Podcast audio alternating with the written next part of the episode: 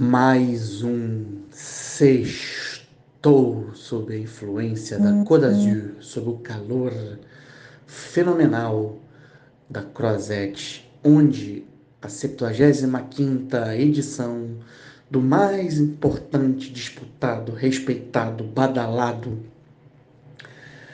é, é, é, insensado, imaculado Festival de Cinema do Mundo segue até sábado coroando um entre 21 longas-metragens dos mais distantes recônditos do planeta com a palma de ouro a ser entregue por um júri pilotado pelo ator francês Vincent Landon. Mas o Sextou tá muito louco. O Pierre, eu ouvi dizer que o Pierre Pontes Gaudioso tá dando uma passada aqui na Croazete. Ele que é o grande prêmio do júri da Penha. Aliás, a Penha está passando por uns problemas da Vila Cruzeiro aí que não tá fácil. Galera, é o seguinte. O, o Sextou, que sai às sextas-feiras, mas é gravado aos sábados e editado às quintas e processado às quartas e dura para sempre, teve a oportunidade de assistir antes do planeta inteiro Elvis de Baz Luhrmann, que foi um banho de descarrego, mas um banho de descarrego daquele uhum. jeito trincado, 220 volts. Deixa eu falar uma coisa para vocês. É, Baz Luhrmann é um realizador australiano que ganhou fama internacional com Moulin Rouge. Moulin Rouge é um filme que mudou a história do cinema musical. Como poucas vezes esse gênero enfrentou uma transformação tão radical. Antes, foi nos anos 70, com Bob uhum. Fosse, com o brilhante Cabaré e depois com All That Jazz, que por acaso ganhou uma palma de ouro. Só que o Moulin Rouge, ele, a mudança que ele trouxe, se o Bob Fosse colocou realismo, um realismo seco, uma certa sordidez, um certo cinismo no musical, o, o Baz Luhrmann colocou um tom taquicárdico pop, misturando a cultura da MTV de então com o receituário que vem lá dos grandes clássicos do cinema. Clássicos entre eles como Cantando na Chuva, que está como tá virando septuagenário e inclusive foi exibido aqui nas areias de Cannes numa homenagem. O Elvis é uma espécie de Mulan Rouge aplicado a uma biopic. O que é biopic? Biopic é o nome que a gente usa para o cinema biográfico. É a história do Elvis Presley desde a sua gênese como cantora, ainda adolescente, jovem, é, com alguns flashes da sua infância, sua relação de leitor de quadrinhos do Capitão Marvel Jr., né, o, o, o amigo do Shazam, e posteriormente a sua ascensão na música até os anos 70, quando ele vem a fenecer é, sob efeito de drogas, a maioria das listas são remédios, mas enfim, que mexem com toda a química do corpo e ainda tem essa tese de que o Elvis não morreu, etc. E. O ator Austin Butler, que era um, um, um, o hip Tex do Era Uma Vez em Hollywood, interpreta o Elvis magnificamente bem. Não é um trabalho de mímese, não é aquele tipo de filme que o cara tenta imitar a personalidade. Tenta pegar o espírito, rebeldia do Elvis.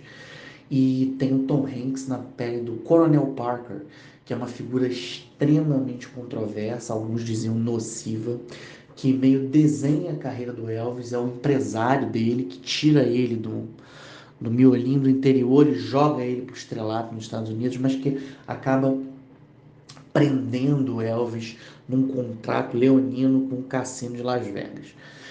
O Tom Hanks é, já esteve em Cannes outras vezes, com uma distinção em 2006, quando ele veio abrir o festival com o Código da Vinci.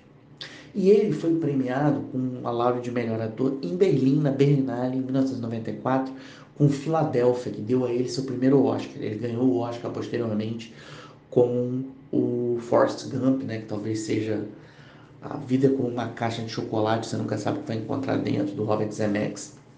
Esse ano ele faz o Gepeto no Pinóquio, do Zemeckis.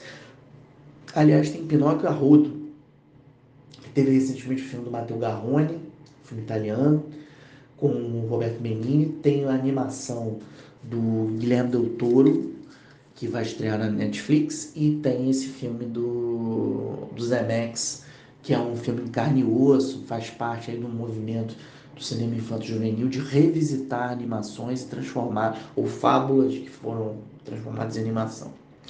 O Festival de Cannes, esse filme não estava em competição, o Elvis não estava em competição, mas fez um barulho imenso na Croisette.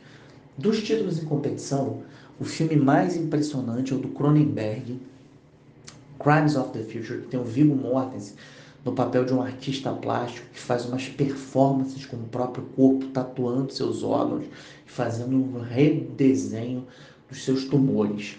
E tem o James Gray com Armageddon Time, uma produção do Rodrigo Teixeira. É, eu queria chamar a atenção, esse é um sextor mais curto, feito aqui do, do Palácio dos Festivais, sob a influência do Pierre.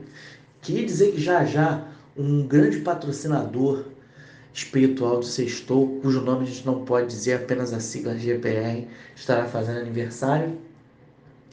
Queria chamar a atenção para vocês para algumas dicas. Aqui em Cannes foi exibido Top Gun Maverick, que está estreando no Brasil esse fim de semana, com Felipe Maia dublando Tom Cruise, num trabalho memorável de dublagem. É, queria chamar a atenção para vocês no Globoplay, do Quando Eu Era Vivo, do Marco Dutra, com Fagundes arrebentando no cinema de terror. Queria chamar a atenção para vocês, é, Casal de Fachada, no Star Plus, que tem o Eugênio Derbez, hilário, um ator mexicano de peso. E queria recomendar quem, quem ainda não leu o gibi do Bandoleiro com o Batman, Grifter, em Gotham City, não perca, que está uma super edição. No mais, a Panini está relançando em luxo, num, num tratamento de luxo, o 100 Balas, do Eduardo Risso, trilha do Eduardo Risso, então vale muito a pena vocês ficarem atentos aí. E queria chamar a atenção para o fato de que Amigos de Risco, uma produção pernambucana lá da primeira é, década do século XX, está estreando só agora, comercialmente, com o Irandir Santos aí do Pantanal no elenco. É o filme do Daniel Bandeira. Então fiquem ligados. Quem ainda não viu Pureza com a Dira Paz, corre no cinema para ver. Quem ainda não viu Meu Amigãozão do André Liesman, corre para ver. E o Pierre, fique atento aqui na Côte d'Azur para você aproveitar as boas do festival.